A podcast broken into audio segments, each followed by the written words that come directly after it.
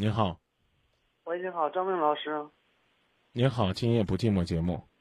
哦，我听你的节目已经听了好多年了。我今天我今天想跟您说的是啥吧？我跟我呃女朋友现在发生嗯问题特别多，然后我现在心里边可不是味儿，然后就是说，哎，不知道怎么说，我心里边找不到人说，然后我就想问问你，看看是我怎怎么才能对待他，然后让他对我的态度能有所好转。行啊，您您跟我们说说看什么问题啊？嗯如果说您戴耳机了，您把耳机摘掉，有回音。我这边没有戴耳机，然后嗯导播他你说吧嗯嗯，我是啥吧？我去年十月份，然后认识我现在这个女朋友，然后十一见完面，然后就是没过了多长时间就订了婚。他嗯订婚之前吧，他对我然后感觉还是挺好的，就是订完婚之后，嗯这一段时间他对我不冷不淡的，然后呃就是呃让我自己感觉的话，就是说特别的淡，对对我的话，嗯、可有可无的，让我让我心里边真是说不舒服。他现在吧，嗯、今天我们不是说呃放假，然后出去玩了，然后他今天跟我说了好多话，然后就是说，呃现在对待我就是说可有可无。如果说呃发展得好的话，就发展；发展不好的话，就可能要退婚之类的。然后现在我心里边不是想不开。他他说的其实都是实话呀。发发展话的好就发展，发展的不好就退婚，是吧？嗯，对，啊，那你就好好的发展呗。我现在我对他你呃真的是百分之二百的心都在他身上，然后我现在不管什么事儿我都由着他，从着他，然后那会不那会不会让人觉得呢不是个男人，不是个爷们儿呢？嗯，他会有这种感觉。啊另外，我我也会我也会有。那你能不能像爷们儿一样？你认识他呢都这么长时间了，家人呢，在没有给你们订婚之前表现很好，然后呢哦订婚了之后呢，反而对他来讲是一种压力了。我给你分析分析啊，不一定分析的对啊。然后呢，他就发现了自己将来一辈子要嫁给你这样一个人，他就会更加严格的来审查你这个人到底能不能给他未来。如果呢没有这个订婚的压力，他可能觉得生活当中最起码是多一个朋友。那么呢，你呢，胖也好，瘦也好，开心也好，快乐也好，挣钱多也好，好好少也好啊，有房子也好，没房子也好，上进也好，不上进也好，最起码是他生活当中一个快乐的朋友。现在呢，你要成为他生活当中很重要的另一半了，那他审视你的态度是不是就变了呢？换句话说，我给你举个例子，比如说你上街买买件衣服，你平常的穿的衣服，你可能随随便便就买了，对吧？嗯假如说是要结婚礼服，你会不会就比较挑剔呢？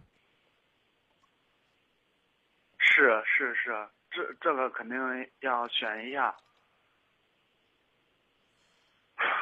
啊，所以呢，你的要求就会严格一些。他你让我跟你知道吧让我跟你说完，嗯啊这个时候呢，你就应该让自己呢，方方面面的表现的就像一个要结婚的成熟的男人，好好的去努力。你现在是做什么工作的呀？我现在是机械制造这一方面的嗯，具体是做什么的？焊工。焊工，嗯，对，啥级别？有证没？呃，有证，中级、高级还是技师？嗯、中级的。哦，那就刚入门儿，基本上。啊，对对对对，嗯，初级、中级、高级、技师、高级技师是吧？啊对，啊，那那基本上就刚入门儿，那好好练呗，修炼修炼自己的技术，提高提高自己的待遇，琢磨琢磨这个女孩子喜欢什么，你女朋友做什么的呀？他现在无业，他现在咋说了？他现在对我就呃，他今天就说了，对我就是像看待一个平常人，然后啊我我觉得这种心态不一定是坏事，你也拿自己当成一个平常人就行了呗。我我我这一步我真的走的特别不容易，我是一个孤儿，然后呢，我这些年在社会上你，你说这样的话呢，这个我嗯可以理解你，但对于人家女朋友来讲没有任何的意义。说难听点儿呢，反而会让人家对你疏远。他现在就是就是对我特别对呀、对呀、对呀、为为什么要讲这个呢？就你不能说我是个孤儿，你可怜可怜我吧。然后呢，所以呢，这个我们两个你就得忽略我的一些问题，跟我在一起。不客气的说，可能人家还考虑你呢，小的时候家庭环境不够健全，啊嗯，那么你的成长的路程过程当中，是不是身心、智力啊，包括呢抗打击能力，都是一个正常的状态？啊，你这会儿再提出来说呀，我好不容易和你谈的不错了，我是个孤儿，你怎么能够对我这样？不好意思，此刻你已经不是一个孤儿了，你是一个年满这个十八岁，或者说到结婚年龄叫年满二十二岁的一个成年男人，对吧？你这会儿再提这个就不行了。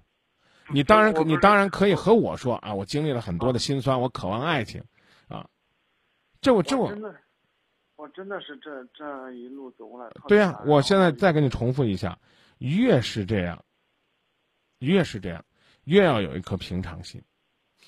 啊，什么我对他言听计从啊，啊，我对他什么都这个接受啊，那未必是人家想要的那种状态。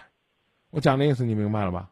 我明白，啊我这这现在你是她男朋友了啊，你说她男朋友了，你说她未婚夫了，所以她对你要求严一些，正常。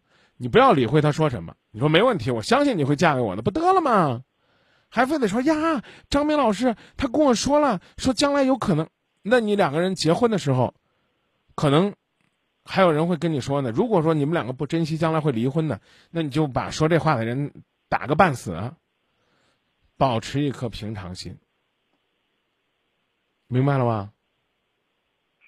关键我真的是调整不过来。那那调整不过来，女孩子很快会跟你分手的。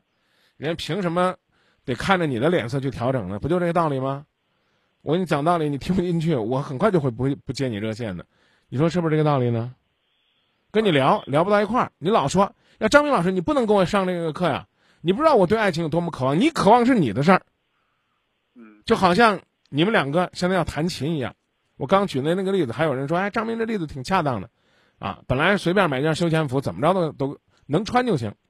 但是现在结婚礼服就得认真挑，挑款式、挑式样、挑颜色，还要考虑和我媳妇儿礼服的搭配。那么同样，现在这个道理，你没事干呢，怎么讲呢？啊，你自己呢在这儿唱歌自弹自自唱挺好的，啊，谁都说哎你的自弹自唱挺好的。可是呢，你现在要找一个搭档，那你是不是就要对你那个搭档认认真真的审视？你要考虑他那个乐器能不能进来和你达成这个完美的和弦，而不是说彼此两张皮，甚至是相互干扰。那你该怎么做呢？哎，弹好你自己的，明白了吗？嗯，明啊，你别说，哎呀，我不行啊，我我自己我心乱如麻，我弹不好了，不好意思，弹不好没人要你，要更加坚强，知道吧？嗯我们过去所承受的挫折，既不是现在拿来跟人炫耀的资本，也不是要求别人对自己宽容的借口，而是我们自己奋进的动力。我不能回去再受那样的苦，我要证明，不论我的童年是怎样的坎坷，我今天站起来一样是一个顶天立地的男子汉，懂了吗？我现现在我嗯不是说那个意思，我是说这个女孩儿啊，然后我心全都在她身上的时候，她对我满不在乎的时候，我刚已经告诉你了，满不在乎就说明人家不想把感情发展那么快，你就老老实实做好你的，只当你俩没订婚。照你这想法，他已经都是你的未婚妻了。再说的这个粗俗一点，你认为呢？只要他乐意，你乐意，今天晚上你俩就可以住在一起。不好意思，人家因为跟你订婚了，反而对你的审查更严格了。嗯，我讲的意思你明白了吗？明白明白，就说到这儿，好不好？好吧。哎，再见啊。